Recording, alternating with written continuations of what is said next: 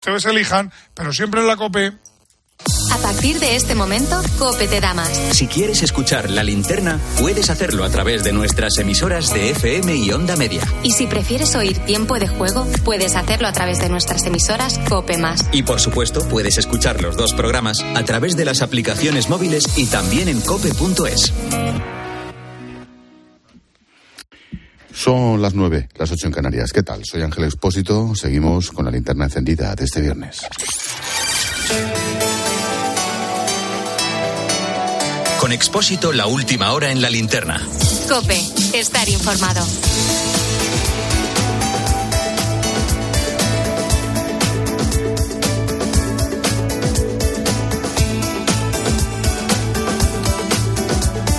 Seguimos contando la actualidad del día que te resumo en varias claves. Primero, el presidente de la Liga, Javier Tebas, reitera que ya ha prescrito el caso Negreira que afecta al Fútbol Club Barcelona. Hablamos del pago de 1,4 millones de euros por parte del club catalana José María Enrique Negreira entre 2016 y 2018. Hay quien dice que mucho antes, mientras este ejercía como vicepresidente del Comité Técnico de Árbitros. Tebas dice que sigue de cerca la investigación y que de momento no denunciará para no entorpecer la labor judicial. Eso sí, recalca que no le gusta lo que ve y que por eso se tiene que aclarar. Segunda, la Audiencia Nacional rechaza suspender de forma cautelar el nuevo impuesto especial a los bancos y a las grandes energéticas. Considera que no supone un perjuicio irreparable, ya que si finalmente se estima el recurso, habría posibilidad de revertir la situación devolviendo el pago realizado. Recordemos que con esa tasa el Gobierno pretende recaudar 3.000 millones y medio de euros en dos ejercicios. Tercera, buscan a un hombre que secuestró a su novia y a la familia en una vivienda en Ciudad Rodrigo, Salamanca, a punta de escopeta. Ocurrió en la pasada madrugada. El individuo huyó del lugar de los hechos porque en un momento dado el padre de la novia logró arrebatarle la escopeta. La buena noticia es que todos están bien, no, no ha habido heridos. Y cuatro, detenido un maltratador en Madrid después de que un agente de la policía municipal viera la alerta de una víctima a través de Instagram. La chica publicó en su red social que estaba siendo agredida por su expareja, momento en el cual el agente trasladó el aviso a comisaría. El individuo seguía acosándola a pesar de que ya habían terminado la relación.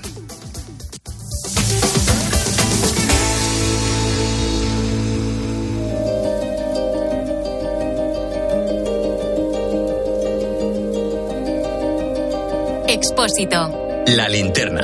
Cope, estar informado.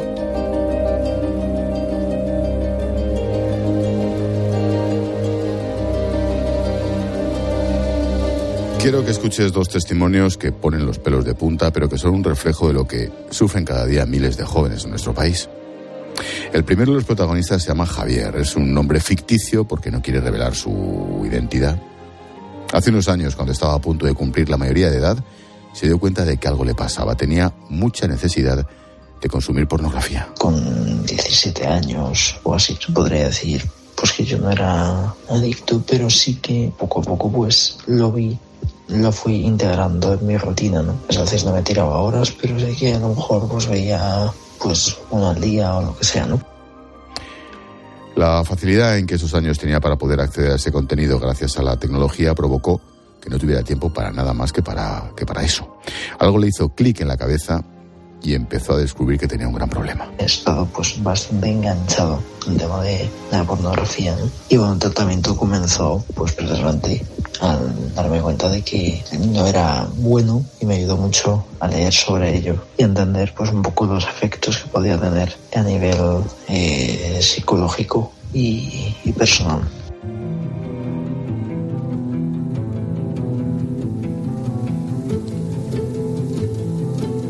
El segundo protagonista se llama Daniel, ahora tiene 33 años, vive una vida normal, pero si mira al pasado, se da cuenta de que ha tenido que recorrer un camino bastante complicado. Todo comienza cuando él tenía tan solo 8 años. Todo empezó eh, más joven de lo que casi puedo recordar, eh, quizá con 8 o 9 años, una cosa así, con alguna revista que trajo algún amigo a, a clase, algo que quizá no tenía que tener ningún niño entre manos de alguna manera lo conseguimos y todos empezamos consumiendo casi un poco de manera curiosa y, como sin darle la importancia que, que, luego iba a tener en mi vida. Era tan solo un crío, un chaval que se juntaba con sus amigos en el colegio, pero a partir de ese momento Los estudios empezaron a ir mal, en su día a día la pornografía empezaba a adquirir gran importancia, horas y horas consumiendo a través del móvil, del ordenador que le aislaban de la vida que tenía alrededor. Cuando fui creciendo y a medida que yo fui creciendo la tecnología también fue avanzando, eh, todo se nos dio más fácil con la llegada del smartphone, la posibilidad de entrar en Internet. Mis padres también pusieron un, un ordenador en casa y lo pusieron en el ático de la casa, donde nadie me veía qué es lo que yo hacía con ese ordenador y entonces ahí el consumo empezó a crecer, a ser más, más profundo, más, más intenso y a llevar pues mucho más tiempo también. Cuando llegaba a casa no hacía deberes ni tampoco ninguna de las tareas que debía. Tan solo dedicaba su tiempo al consumo de pornografía, adentrándose lentamente en un mundo oscuro en el que cada vez le costaba más salir. Sin darse cuenta, le afectó físicamente y lo que es peor, su cabeza constantemente le demandaba ver este tipo de contenido sexual. En nuestro cerebro hay un montón de cosas que, que, empiezan a funcionar como no deben, pero también físicamente. Al final tiene muchas consecuencias físicas. En mi caso, por, la falta de sueño, eh, tampoco me estaba alimentando del todo bien porque tampoco ocupaba el tiempo en cocinar buena comida. Entonces eh, yo empecé a adelgazar muchísimo, eh, empecé a tener muchas ojeras, mucho cansancio acumulado. Pasaron los años, el problema aumentó. Él continuaba con su vida como si tal cosa, como si realmente lo que estaba viviendo fuera algo normal. A los 21 Dani se casó, pero claro, el paso del tiempo hizo que su problema pasara a factura de la relación. Él seguía aislándose del mundo para consumir, dejando a un lado a la familia, el trabajo, su mujer. Estuvo a punto de terminar con tres años de matrimonio debido a su adicción a la pornografía. Estábamos como tres, cuatro años de matrimonio y, fue algo que, casi, casi destruye el matrimonio por completo, porque yo no, no, lo, no lo decía, lo mantenía en oculto, pero mi mujer de vez en cuando pues me pillaba con, con consumiendo pornografía y entonces eh, ya en este último tiempo, cuando me pilló, la última vez me dio un ultimátum de tienes que cambiar, tienes que dejarlo o si no, no podemos seguir juntos. Sobre la mesa, el ultimátum. Dani se encontraba entre la espada y la pared, así que decidió dar un paso al frente y afrontar con dos narices su problema. Junto a su familia y su mujer, pidió ayuda. Fue el momento en el que iniciaba su camino para volver a ser feliz. La droga ves físicamente lo que te está ocurriendo, ¿no? Pero a nivel, a nivel de pornografía no llegas a verlo hasta pasado un tiempo. Primero te afecta al cerebro y cuando afecta a nuestro cerebro, al final el cerebro es la máquina del cuerpo. Entonces al final acaba afectando el cuerpo también. Tras varios meses en un centro de rehabilitación, Dani superó el problema. Ahora ha descubierto lo que es ser feliz sin necesidad de ver pornografía y esa felicidad lo ha completado con algo tan bonito como ser padre. Mi mujer ha sido, desde luego, no solo mi, ángel de la guarda, sino mi guía, mi faro, mi luz, el dónde volver a casa. Ha sido la que me esperó mientras estaba en el centro de, la, de rehabilitación, la que me animó, la que me dijo, yo creo en ti, tú puedes salir de esto. Y luego nuestro hijo, fue como un sello. Le llamamos también el arco iris, ¿no? Que el arco iris tiene un significado de que no volverás a pasar por lo mismo.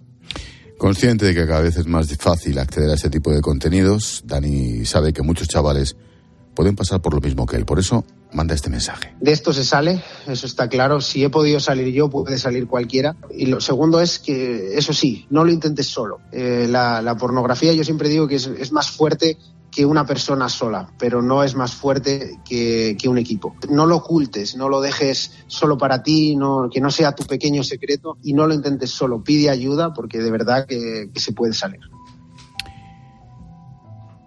Los casos de Dani o Javier no son ejemplos aislados. España es uno de los países del mundo con mayor porcentaje de consumo de pornografía. La iniciación cada vez es más temprana, siete de cada diez jóvenes recurren a ella de forma habitual. De todos ellos, el 8% genera una adicción de la que es difícil salir. Es un proceso silencioso que puede llevar años. ¿Cuáles son las causas? ¿Cómo se solucionan? Hoy hablamos de la adicción a la pornografía.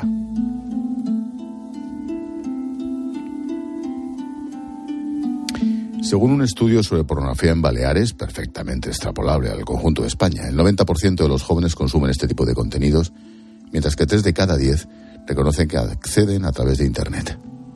Muchos de ellos acceden a este tipo de contenidos cuando tienen 8 años, imagínate. Luis Ballester es uno de los autores del estudio y ha estado con John Uriarte en Herrera en Cope. las primeras experiencias, entre un 15 y un 20%, siguen siendo los 8 o 9 años. Se encuentran eh, con pornografía o la pornografía les encuentra a ellos cuando ponen una palabra significativa en un buscador. Y en cuanto a la normalización del, del hábito que tengan, el que sea, en torno a los 12.7 años, 13 eh, años, eh, tanto en chicos como en chicas. Otra de las conclusiones es que la pornografía que ven los adolescentes es cada vez más violenta.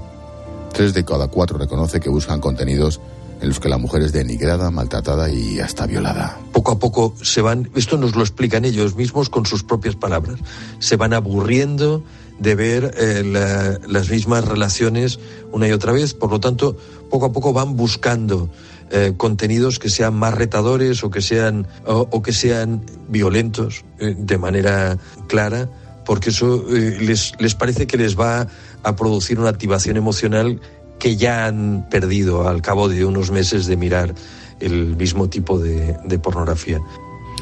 El 70% del material de pornografía infantil es autoelaborado, son ellos mismos, los adolescentes, los que se graban.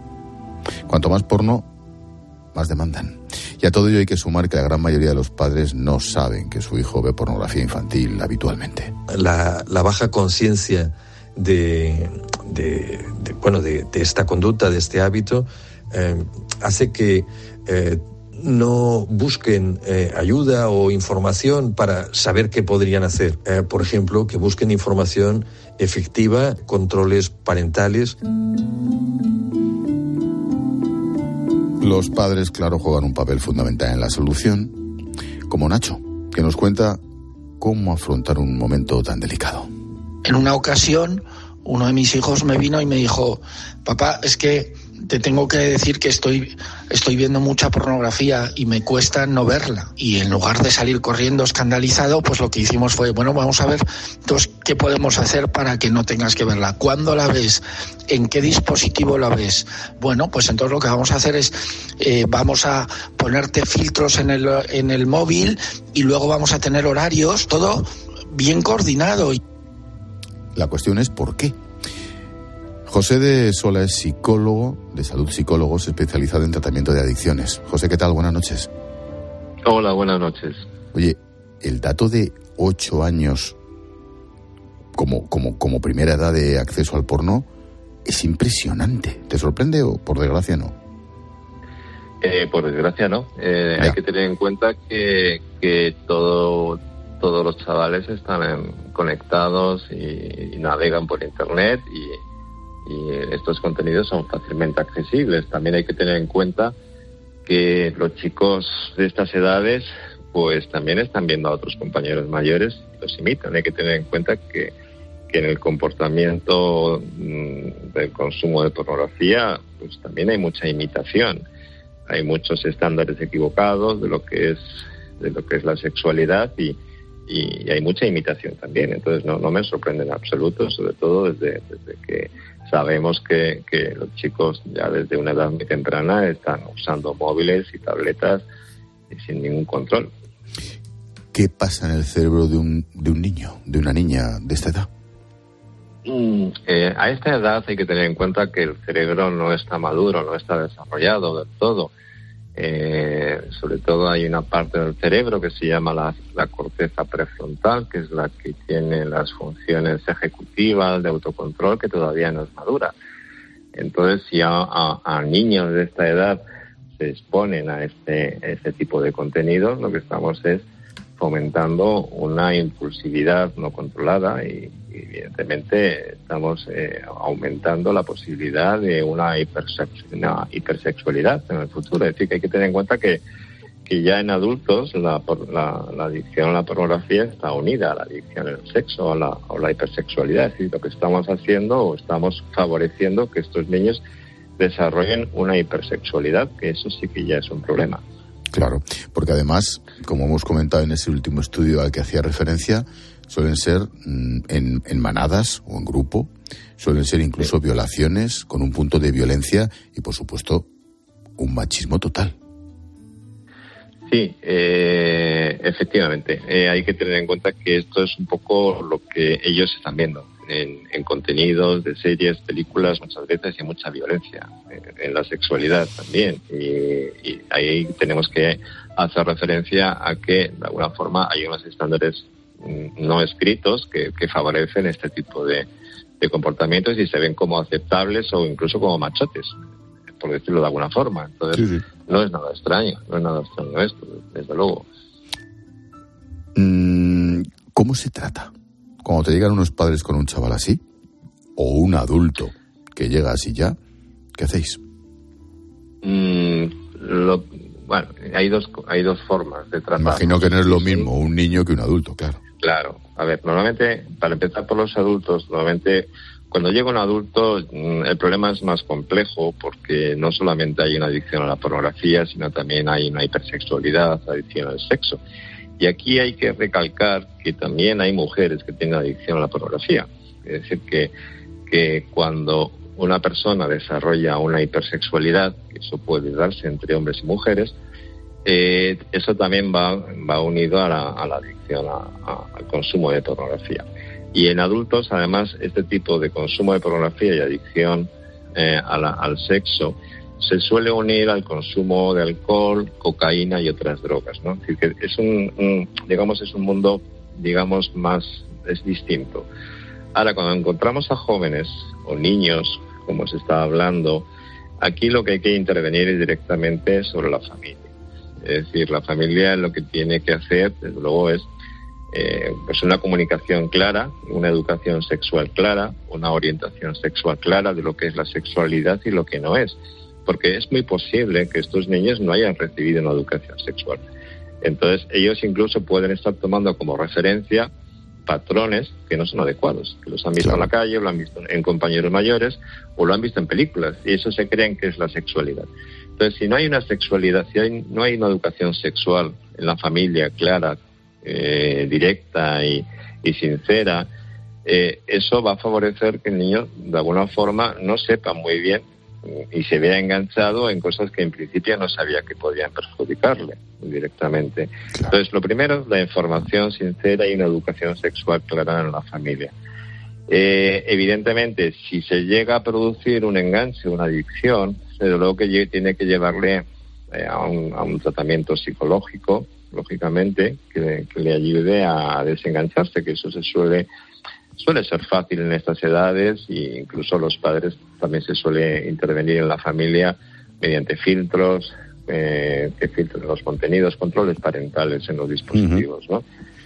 Pero vamos, en principio, mm, desde mi experiencia, los problemas más importantes, más, digamos, que dan más, más, más limitadores, eh, se suele dar en los adultos, donde ahí ya la adicción a la pornografía da lugar a costes económicos, porque los adultos se meten en páginas de pago, se meten... Y, y, si a esto le unimos que suele estar unido a una adicción al sexo, pues también supone más coste y supone interferencia, porque hay que tener en cuenta que este tipo de adicciones, sobre todo en los adultos, producen una interferencia en la vida cotidiana, en la vida de la pareja, en la vida de la familia e incluso se da el caso, como se ha dicho, que bueno, pues que, muchos muchos adultos no saben cortar y están todo el día pensando en encontrar un minuto para meterse en una página porno. Entonces, eso supone ya una limitación y una interferencia en su vida laboral, en su vida personal, familiar. Pues tomamos nota. José de Sola, psicólogo de Salud Psicólogos, gracias por la consulta. Problemón, gracias. Gracias a vosotros. buenas noches. Buenas noches. Lamentablemente el mundo del porno se ha convertido en el educador de muchos adolescentes en cuanto al sexo. En su mayoría son hombres, también, como ha dicho José, son alguna mujer. Jorge Gutiérrez es impulsor de la asociación Dale una vuelta. Son hombres, son varones entre 25, quizá hay 40 años, sobre todo, que llevan años consumiendo pornografía y que piden ayuda porque están, ven que están vacíos, ven que están sin fuerzas, ven que no pueden más, dicen basta, gritan basta y están descontentos de su vida sexual, ¿no? En definitiva, y de su vida en general, ¿no? De todos los que se interesan por el porno, entre un 3 y un 8% desarrollan problemas de adicción. Para ellos se han creado talleres que intentan ayudar a superar un problema y al que han acudido ya más de 3.000 personas. prácticamente desde sexto de primaria hasta, hasta segundo de bachillerato, se den cuenta de la gran diferencia que hay entre sexo y porno. ¿no? Que su vida será más feliz, más sana, si entienden que la sexualidad tiene mucho, mucho que ver con palabras tipo afecto, cariño, respeto o igualdad. Blanca Elía es psicopedagoga y portavoz de esta, de esta asociación. Blanca, ¿qué tal? Buenas noches. Buenas noches, Ángel, ¿qué tal? Oye, podemos empezar diciendo que de esto se sale, ¿no? Que es importante que cuanto antes mejor, pero que de esto se sale, ¿no? Por supuesto, tenemos casos de todo tipo, pero casos de personas que nos han pedido ayuda después de 30 años consumiendo y que ahora llevan pues año y medio dos limpias y de esto se sale. Siempre hay esperanza y nuestro mensaje siempre va a ser esperanzador. Has dicho 30 años. 30 años. Uno de los últimos casos era un hombre de 68 años que empezó pues con las revistas tipo Playboy y, su, pues fue su adicción fue al son de la, de la pornografía mainstream, ¿no? Sin control. Y, nada, ya, y ya a los 30 años tocó fondo, nos pidió ayuda y, ahora lleva eso, año y medio, dos limpio. Así que sí, se sale. Mm, ¿Cada vez son más jóvenes?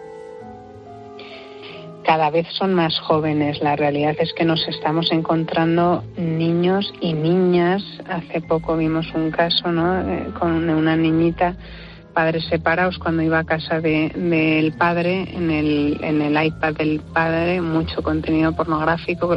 Evidentemente a los ocho años no van a buscarlo, ¿no? Pero pues poniendo palabras muy ingenuas eh, eh, de alguna manera, ¿no? Como culo, ¿no? Sí, sí, te entiendo. Pues cosas. Ahí, sí, sí, eso es, ¿no? Aparece cualquier tipo de página, ¿no?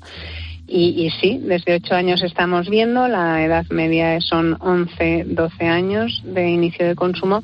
Claramente estamos hablando de una sociedad muy sexualizada en la que está interviniendo aquí, eh, pues desde las series, el reggaetón con mucho contenido ¿no? y mensajes muy machistas y muy sexualizado. Eso, eso te iba, te, pues por supuesto, sí. Te iba a preguntar, Blanca, mm, tremendamente machista. El, no sé si lo que les produce lo que ven, pero la conclusión final es que es un machismo salvaje. Así es, la mayoría de la pornografía es muy machista y muy violenta y degradante hacia la mujer.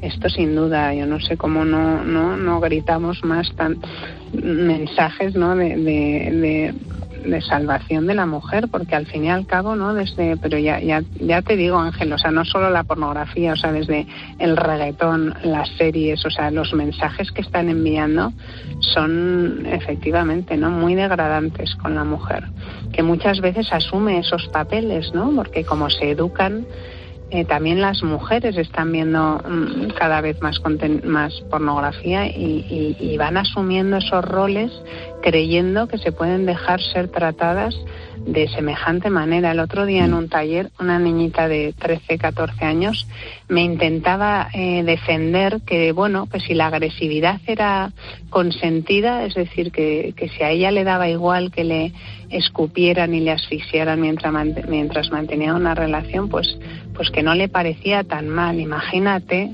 cómo deben estar esas cabecitas ¿no? llenas de, pornografía para llegar a decir esta barbaridad. ¿no? Y el futuro, y el futuro si no estuviera en un taller como el vuestro. Mira, mmm, quiero que escuches este sonido con el que en los últimos meses os habéis encontrado.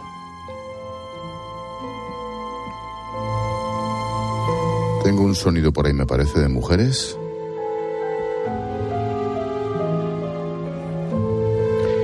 Bueno, ahora, ahora, ahora lo buscamos. Mm, uno de los proyectos en los que estoy trabajando se llama Nosotras. ¿En qué, en qué consiste, Blanca?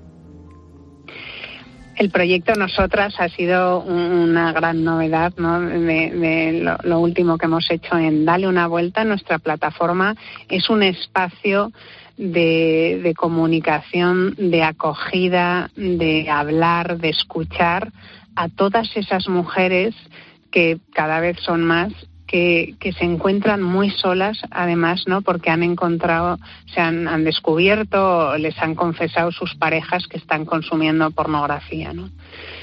con lo cual pues ha sido bueno nos, nos llegan mensajes muy esperanzadores y muy aliviadas diciendo pues qué qué suerte poder compartir con vosotras y leer todos estos testimonios no es un foro como de ayuda y acogida a esas mujeres qué problemas de pareja os estáis encontrando cuando uno de ellos lo sufre nos comentaba antes José el psicólogo que claro esto no repercute en el individuo repercute en todo el entorno del individuo. En todo, en todo el entorno y en concreto en las parejas pues es, es como una montaña rusa de emociones que viven a lo largo de todo el proceso, ¿no? O sea, desde antes de descubrir esa adicción en la que una mujer se ve que algo falla, se siente sola, incomprendida, con un malestar, con ansiedad, una tristeza, ¿no? Que intuye una crisis, pero no sabe muy bien qué pasa hasta que en el momento en que se descubre porque lo pilla o porque lo confiesa su pareja, ¿no? Pues entra, imagínate, ¿no? Un dolor y una crisis de pareja brutal, ¿no? De caos, de miedo, muchas dudas, un sentimiento de, traición brutal y después, pues, pues pasan por una fase, mm, pues de, muy variable, ¿no? Pero de soledad, de enfado, de culpa, luego, mm, por supuesto, inseguridad, baja autoestima, pero luego muchas veces se sienten rescatadoras o, o piensan que ellas pueden solucionar el problema cuando cuando así eso no es, ¿no? O sea, esto acaba serenándose cuando tanto uno como la otra buscan ayuda, consiguen sentirse comprendidos, ¿no? Uno empieza un tratamiento, la otra también le escucha, ¿no? Y, encuentra pues hasta que llegan a la sanación, que, que se llega, ¿no? Si, si, si son capaces de soportar todo el camino, ¿no? Porque es verdad que muchas veces, pues las parejas se rompen. Pienso que está siendo una causa eh, muy grande, ¿no? De separaciones. Pues me quedo con la primera pregunta y la primera respuesta, Blanca. De esta se sale. Blanca Elías, psicopedagoga, portavoz de Asociación Dale una Vuelta. Muchas gracias y suerte. Muchas gracias a vosotros, Ángel. Buenas noches. Buenas noches. La media del primer acceso a la pornografía infantil es muy, muy baja. Hay niños de 8 años. El dato es escalofriante. Hablamos de una realidad de casos muy concretos como el de Dani, que deben servir para darse cuenta del problemón de esta adicción y de que la solución pasa seguro y empieza por una buena educación.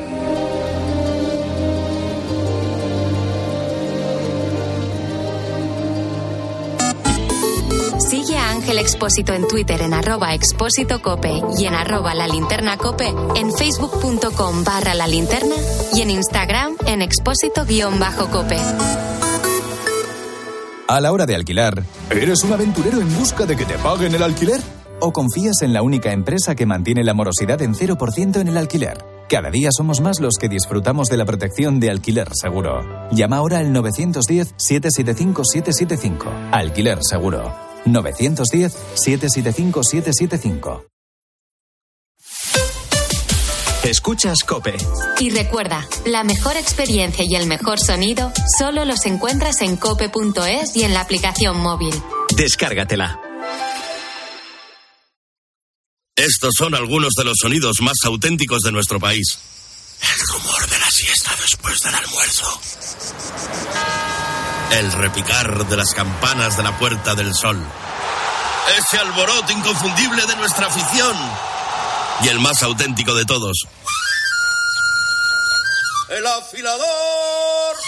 Solo para los amantes de lo auténtico, crema de orujo, el afilador. El afilador. El afilador, el sabor del auténtico orujo. Bienvenido al Dream of de mis hijos están como una moto y necesitan desfogar. Pondremos a disposición de tus hijos todo un barco para que se vuelvan completamente locos. Disfrutaréis de un nuevo refrigerio por cada vez que se tiran a la piscina. Uno, otro y adivina qué, otro. Cada momento tiene su crucero. Navega con las rebajas de Costa Cruceros. Reserva con todo incluido desde 699 euros por solo 50 euros y cancelación gratuita. Déjate asesorar en la semana del crucero de viajes El Corte Inglés. Consulta condiciones. Oye, ¿tú también tienes algo que contar? ¿Qué tal, Enrique? Buenos días. Hola, buenos días. Hola, amigo. Hola, ¿qué tal? ¿Tiene usted algún vecino de, de ese corte del que hablamos hoy? A las 10 de la mañana, en la hora de los fósforos, a Carlos Herrera le encanta pasarlo bien contigo. Entonces teníamos una vecina que no nos podía ni ver. Por las noches, pues nos quitaba la luz. Se subía a una sillita, salía al descansillo, bajaba el plomo, ¡pum! sin luz. Total, que salió con la sillita y ya la veo en se cargo. Abro la puerta de golpe y hago... ¡Uh! De lunes a viernes, desde las 6 de la mañana, Herrera Incope. ¿Nos cuentas tu historia?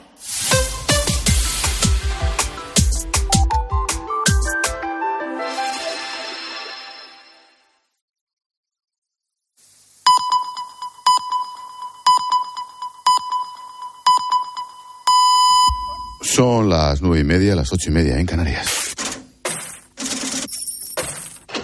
Expósito. La linterna. Cope, estar informado.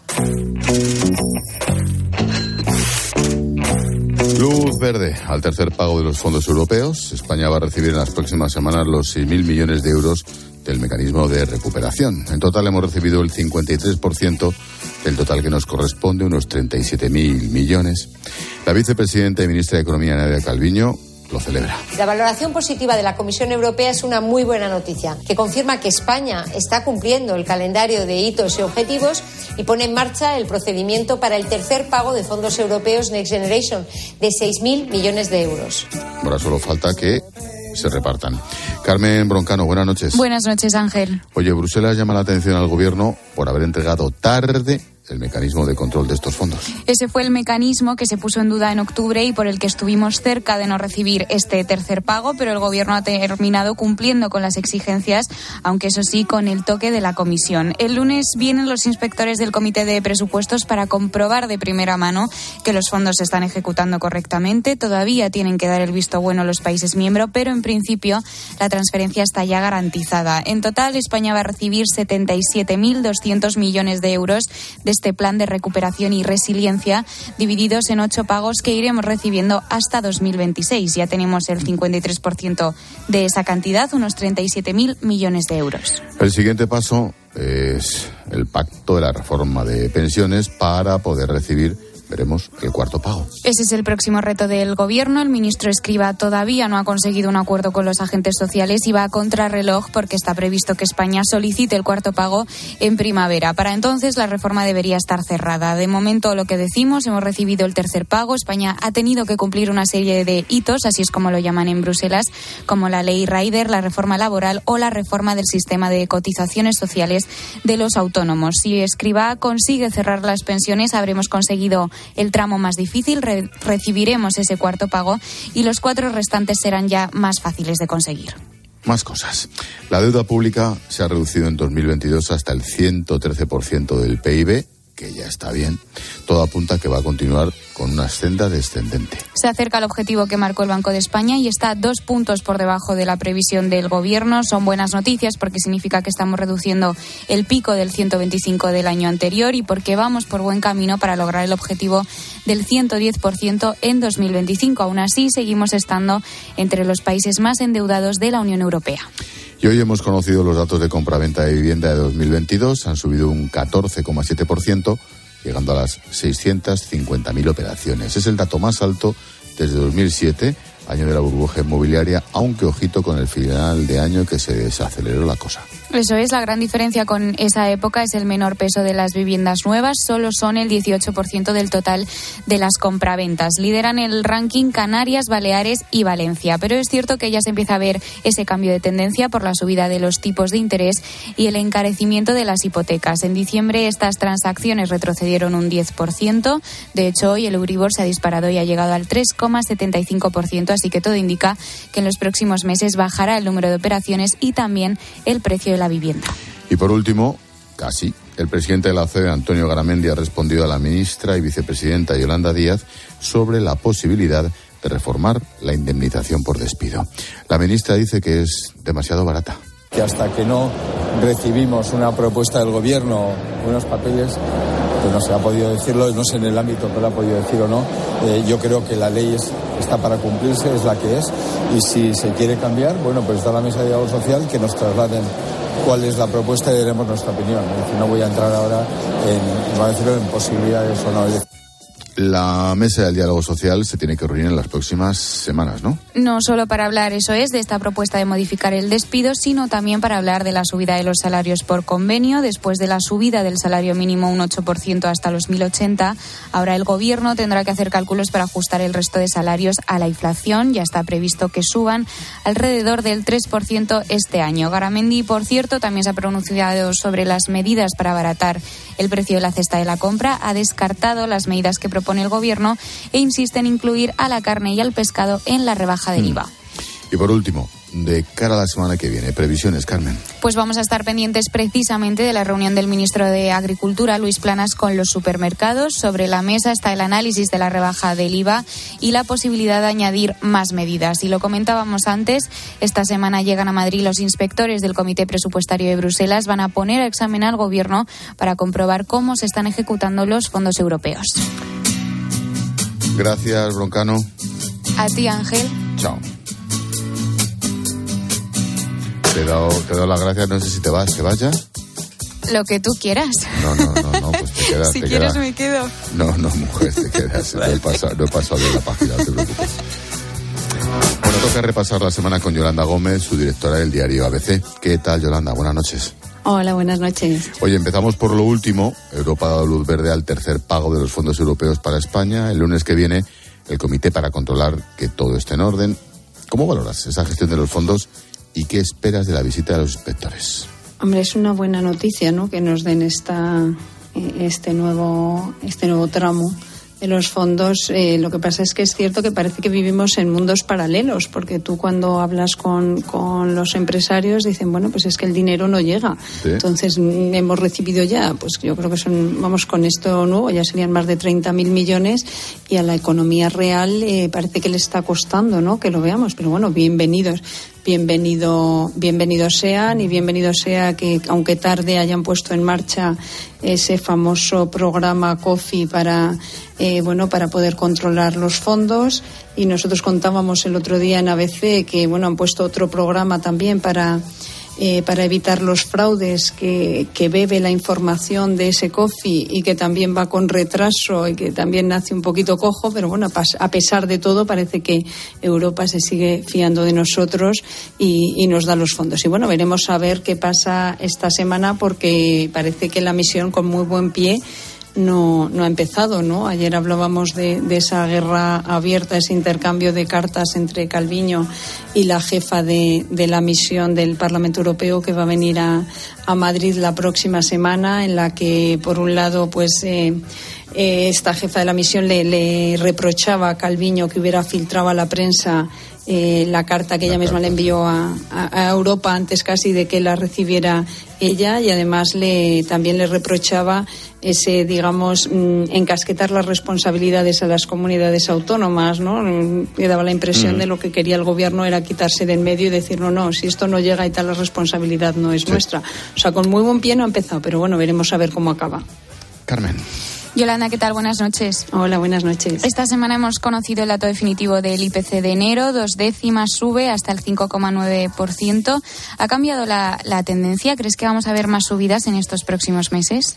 Pues eh, esperemos que no, pero, pero bueno, veremos. Es cierto que lo que pasó en enero es que bueno, se eliminaron los, las ayudas a los combustibles y eso automáticamente ya supone un, un incremento de, del precio de esa cesta de la compra. Ya dijimos que, que desde luego para la mayoría de las familias era más eh, lo que suponía de subida eso, eh, ese quitar ese- esa ayuda a los combustibles, que lo que suponía la rebaja del IVA tan limitada, no a, un- a una, a una lista de productos tan, tan limitada. Entonces una cosa no ha sido capaz de compensar la otra y ha subido un poco, un poco más, ¿no? Pero es cierto, veremos a ver qué pasa qué pasa el lunes en esa reunión de- del ministro de Agricultura con los supermercados y con toda la cadena alimentaria, ¿no? Porque, bueno, hay, hay temor, ¿no? En el, en el propio sector. Yo esta, esta semana he visto, pues, algunos, algunos de, de los directivos de, de las empresas de distribución van a tener en los próximos días los resultados y esto parece el mundo al revés. Y están temiendo que el tener unos buenos resultados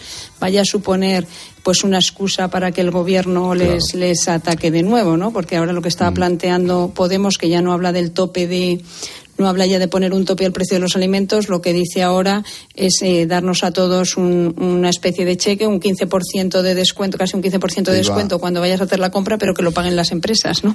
Te iba a preguntar, te iba a preguntar precisamente por eso. ¿Qué te parece esa propuesta de bonificación? Yo no me creo que la compra haya subido un 15%. Ha subido mucho más. Pues, no, probablemente mucho más, depende de lo que compremos cada uno, pero... En cuanto metas azúcar, huevos, leche, carne y pescado, que es lo mínimo, ya se va. Ha subido mucho más, ha subido mucho más. En fin, todo lo que sean ayudas, pues mira, por un lado bienvenido sea. Lo que pasa es que, o sea, por un lado, si, si eso lo, si eso lo tiene que asumir el, el Estado, bueno, pues que lo haga, me parece bien, a cambio de reducir gastos por otro lado, que no lo va a hacer. Entonces, lo que hace, eh, como lleva haciendo toda la legislatura, es cada vez que aumenta el gasto eh, es mm, subir los impuestos. En este caso te dice, bueno, vamos a subir mm, los impuestos, se le subirían a las distribuidoras o a quién se lo vas a, subir. Y si le suben los impuestos, al final lo que vas a conseguir es subir más los precios, los precios finales. O sea que, bueno, en fin, a mí me dan un poco de, miedo. Eh, espero, yo creo que las expectativas que hay es que de aquí al verano se van a mantener los precios de los alimentos muy altos porque los costes han subido mucho, eh, las materias primas, los costes de producción para los agricultores, para los ganaderos, porque es verdad que, que los distribuidores se quejan, dice, claro, como tú cuando vas a pagar el que da la cara es el del supermercado. Pues claro, el, descontento del cliente es con el del supermercado, pero claro, el precio ese pasa antes desde el transportista, eh, la empresa, la, industria alimentaria, el propio eh, agricultor o ganadero. O sea, ahí tienen que, yo creo que tienen que ser muy transparentes, ver qué pasa en toda la cadena alimenticia, dónde están subiendo los precios y si realmente alguien se está forrando por el camino o lo que ha pasado es que han subido los costes y que hay que esperar a que bajen un poquito pero veremos a ver. A mí yo reconozco que las ocurrencias me dan mucho miedo porque al final la mayoría de las veces acabamos pagando más eh, y es peor el, remedio que la enfermedad. Yolanda, estamos también eh, pendientes de la reunión que tendrá en marzo el Gobierno con la banca para valorar las ayudas de las hipotecas. También está sobre la mesa la posibilidad de incluir más medidas para, para esto. ¿Qué crees que va a pasar con este tema, con las hipotecas? Pues otra cosa que me da miedo, ¿no? Cuando escuchamos a la señora Díaz ¿no? o a otros miembros de Podemos decir que vamos a hacer hipotecas variables fijas, dices, vamos a ver, ¿esto cómo se come? O sea, si tú te coges una hipoteca, o sea, que quieres topar también las hipotecas variables. O sea, si tú coges una hipoteca variable, sabes que estás al albur del Euribor. Cuando ha estado en, en, en, tasas negativas, pues te has beneficiado de esas tasas negativas. Pero cuando sube, pues también, también te, te vas a perjudicar, ¿no? Y si no quieres esos altibajos, lo que tienes que hacer es una hipoteca fija. Es verdad que para evitar estas subidas tan excesivas que ha habido tan de golpe, ¿no? Porque muchos hemos vivido tipos de interés muy altos, pero, pero no una subida tan alta en tan poco tiempo. Pues hombre, tienes que poner medidas transitorias por lo menos para poder ayudarles. Y yo siempre digo que los bancos son los primeros interesados en que en poder cobrar sus hipotecas, entonces facilitarlo de la manera eh, de la mejor manera posible. Pero de nuevo cuidado con los experimentos porque al final suelen dar resultados resultados es que, penosos. ¿no? Es que el, problema, el problema es la intervención, el problema es la cuestión de ideología. Lo mismo será lo mismo les da que te intervengan en un supermercado, que te intervengan en una plantación, que te intervengan en vía impuestos el banco. Es que es todo, es la cultura esta de y, claro, y es que sabemos qué es qué ha pasado y qué está pasando en los países donde se ha hecho eso. Es que vamos, o sea, te dicen, "No, siempre hablas de Venezuela o de no sé qué." Pues bueno, es que míralo. Pues míralo en los países que han aplicado ese tipo de medidas como están. Claro. Yolanda, después de haber subido el salario mínimo, el gobierno prepara la subida de los salarios por convenio. Mm, ¿Cómo se prevé esta negociación? Tampoco va a ser fácil.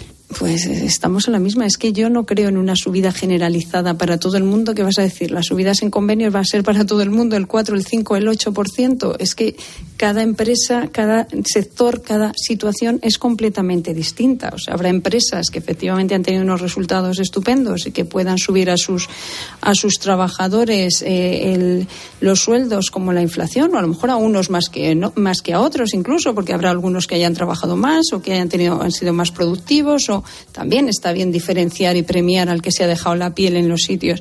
Y, y, habrá otros sectores pues que las están pasando canutas, como el nuestro, que siempre las está pasando canutas en la comunicación y que tendrá que tener subidas más limitadas, ¿no? Entonces, bueno, pues puede haber qué pasará, pues lógicamente con la subida del salario mínimo, con la subida de las pensiones tan elevada, pues eso tira al alza de, de las posibles recomendaciones, pero no puede haber una subida generalizada, vamos, por lo menos de momento, ¿no? Claro. Esto acabará y... intervenido también si siguen estos señores y te dirán aquí a todo el mundo se le sube el sueldo no sé cuánto. Y Pero la vamos. última tengo 30 segundos. Venga.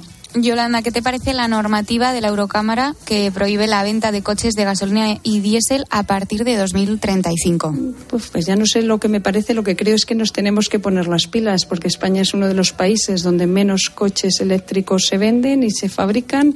Eh, y tenemos, parece que está muy lejos, pero queda muy poco, ¿no? Y, hay que hacer muchas cosas, poner puntos de recarga en, en, comunidades, en gasolineras, en muchísimos sitios y hacer que las baterías duren un poquito más, porque si no, no, no vamos a poder ir ni a la vuelta de la esquina, ¿no? Con, entrada, con, los de, coches actuales. De entrada ya te has cargado la industria de aquí a un montón de años, que esa es otra. De, de momento, sí, sí. Pero bueno, esto sí que va, merece, merece una reflexión profunda. Yolanda Gómez, subdirectora de ABC, como todos los viernes. Gracias. A vosotros, buen fin Adiós. de semana. Adiós, Yolanda. Adiós.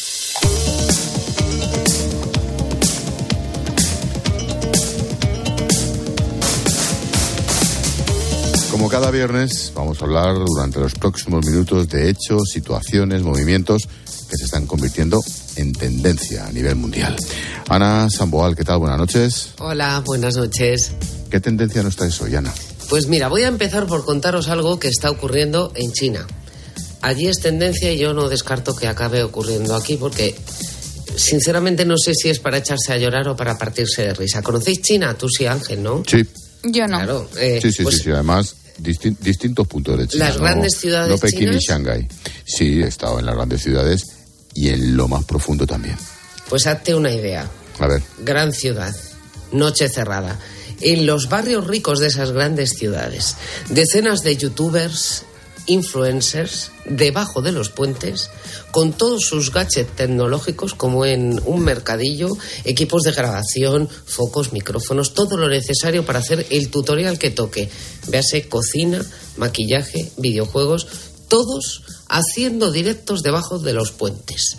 Dicen los medios de comunicación que están siguiendo con mucho interés este asunto, que es todo un ejército el que invade esos puentes cuando cae la noche. ¿Y qué, qué, hacen ahí? ¿Qué hacen debajo de los puentes? Pues mirad, resulta que los usuarios de las plataformas en las que emiten sus vídeos, como YouTube, pues pueden buscar a los comunicadores, a los comunicadores con el criterio de la ubicación.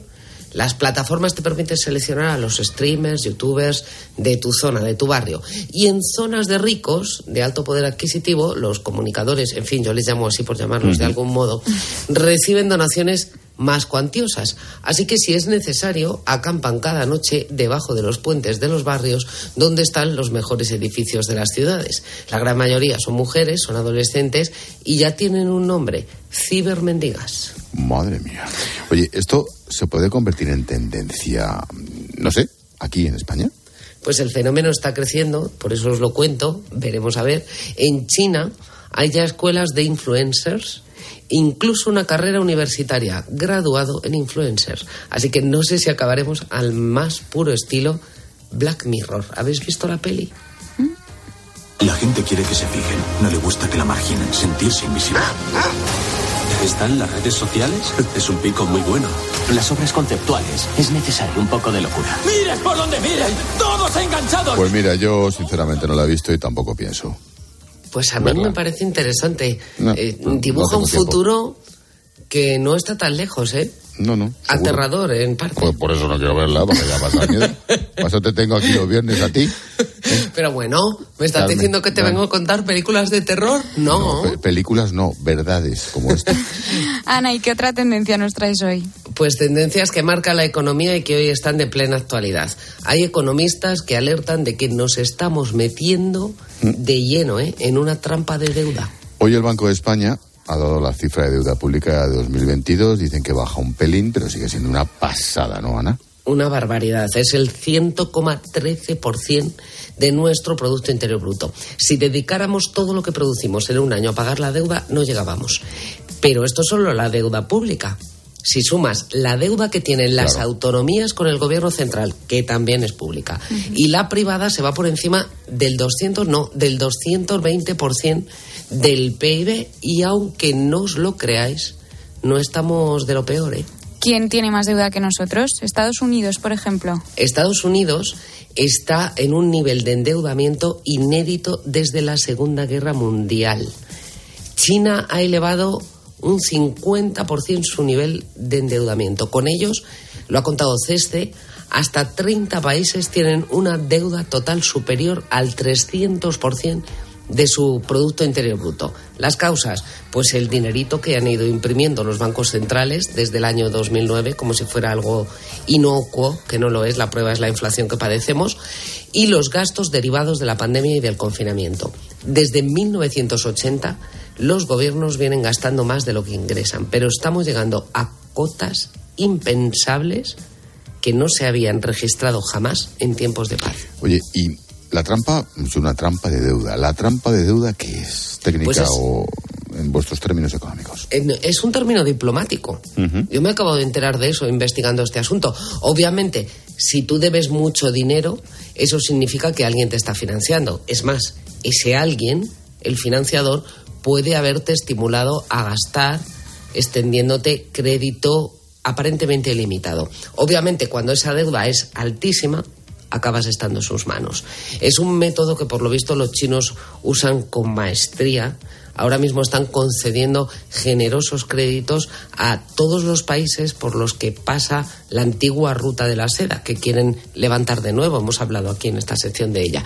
Muchos de esos países están en desarrollo, así que Pekín les financia con generosidad sus infraestructuras. Esa es, en diplomacia, la trampa de la deuda. ¿Y quién está comprando esas emisiones de deuda? Pues aquí viene la broma, porque esto es una novedad. Los bancos centrales, que compran lo más barato posible para que los gobiernos no se tengan que endeudar todavía más pagando intereses. ¿Cuál es el problema? Que cuanto más endeudado estés, más te va a costar crecer. Y más difícil será salir de ese endeudamiento solo con crecimiento orgánico. Te decía que la primera definición es diplomática, pero hay una económica. La trampa de la deuda viene a decir, como dicta el más puro sentido común, que acaba ahogándote. Pues ese es el riesgo o la tendencia. Y, y te planteo una, una cuestión política, solo de diplomacia, de economía y ahora de política.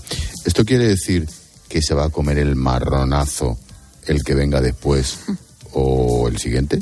Pues claro, la bola va creciendo y además te fuerza a tomar decisiones. Mucho se ha hablado después de la caída de Lehman Brothers. ¿Por qué no dejó caer el gobierno de Estados Unidos después a las mayores aseguradoras hipotecarias? ¿Fue porque la quiebra de Lehman Brothers casi acaba con el mercado interbancario mundial? ¿O fue porque China, que es el mayor tenedor de bonos de los Estados Unidos, dijo hasta aquí hemos llegado, que te vas a una recesión profunda y no garantizas el pago de tu deuda? Esa es A la gran pregunta. A mí en cierta ocasión, Aznar, José María Aznar, me dijo, yo heredé un país de Felipe González. Rajoy heredó un país peor que yo de Zapatero.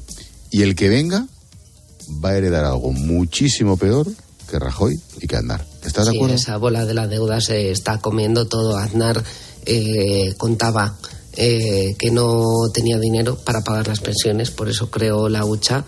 Rajoy tuvo que pedir crédito a- para rescatar a las cajas de ahorros, sistema público. No nos olvidemos que hablamos del sector financiero, pero fueron las cajas y no sé por dónde vendrá el siguiente palo, pero con un 113% de deuda y gastando a manos llenas, en vez de usar todo el superávit que tienes de impuestos que has recaudado de más para acabar con ello, pues nos puede meter en un problema muy, muy gordo al Sí. próximo que venga. Ana, mm, el próximo domingo en Código Samboal, ¿qué vamos a ver? Vamos a hablar de la sanidad dado que hay manifestaciones, sobre todo donde gobierna el PP, pero manifestaciones multitudinarias y el Ministerio de Sanidad tiene encuestas que dicen que la satisfacción del usuario es por encima del 7, la nota que le ponen los usuarios es superior al 7, en primaria incluso cercana al 8, ¿qué problema hay? Pues vamos a tener a los sindicatos, al que convoca las manifestaciones en, en Madrid, a MINS, al Colegio de médicos, a la Fundación Economía y Salud y a Ana Pastor, que ha sido ministra de Economía, a que nos digan si realmente es, un problema. No, ministra de Sanidad. Ministra de Sanidad, perdón. Sí, ministra de Sanidad y de Fomento y médico, además. si realmente tenemos un problema con la sanidad o estamos creando un problema artificial porque se acercan las elecciones autonómicas, que nos expliquen lo que está pasando.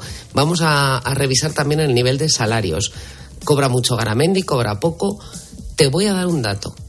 La media de salario en España, según la EPA, son 24.000 euros al año. La media de salario en el IBEX, ese tan demonizado IBEX, son 55.000 euros. De todos los trabajadores, ¿eh? la media. O sea que mm, es para hacérselo mirar lo que estamos diciendo en los últimos días. Pues estamos atentos.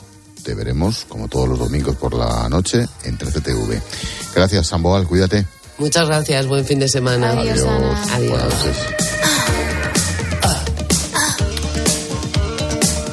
Ahora sí, Carmen Broncano. Adiós, buen fin de. Adiós, Ángel Expósito. Adiós. Descansa. Chao. Igualmente. Chao, chao.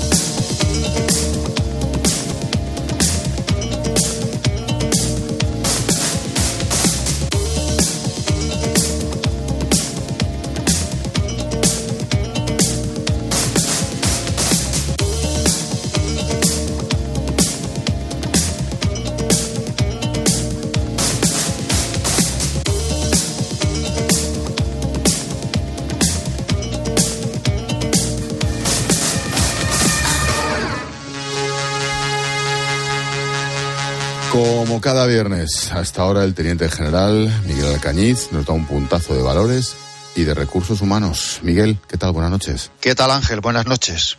Hoy hablamos de liderazgo en la Super Bowl. La Super Bowl es el partido final del Campeonato Nacional de Fútbol Americano en Estados Unidos. En él se enfrentan los campeones de la Conferencia Nacional y de la Conferencia Americana. Se disputa el segundo domingo de febrero y al margen del ámbito deportivo se realizan actuaciones de grandes artistas en el descanso del encuentro. Cada año se baten récords de múltiples aspectos que tanto gustan a la sociedad norteamericana.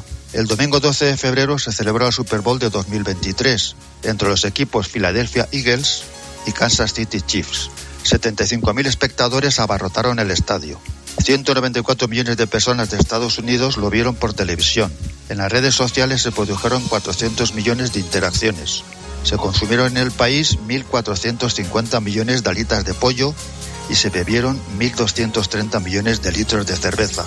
La artista invitada fue Rihanna, que subida a una plataforma volante hizo un repaso de sus grandes éxitos con unas coreografías espectaculares y unos bailes caribeños muy vistosos. Centrándonos en lo deportivo, los inicios del partido fueron muy igualados, con un toma y daca por ambas partes, manteniéndose el resultado muy equilibrado. Cuando quedaban poco para el final del segundo cuarto, la estrella de los Chiefs, Patrick Mahomes, se torció el tobillo y los Eagles se fueron al descanso con 10 puntos de ventaja. A pesar de su lesión, Mahomes salió en la segunda parte y echándose el equipo a la espalda, espoleó a sus compañeros, les irradió confianza, les motivó con su ejemplo. Nadie corría como él, ni daba unos pases con su visión de la jugada. Al final, se dio la vuelta al marcador y ganaron los Chiefs 38-35. Todo un ejemplo de liderazgo total. Buen fin de semana, Ángel. Buen fin de semana, Miguel.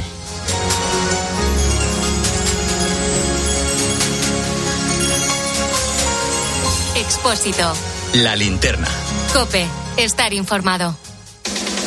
De lunes a viernes, el deporte se vive en el partidazo de Cope.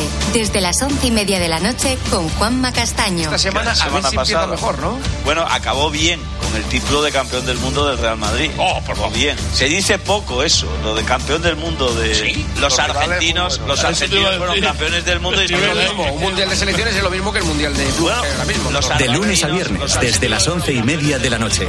La mejor información deportiva y el mejor análisis lo encuentras en el partidazo de Cope, con Juanma Castaño. El número uno del deporte.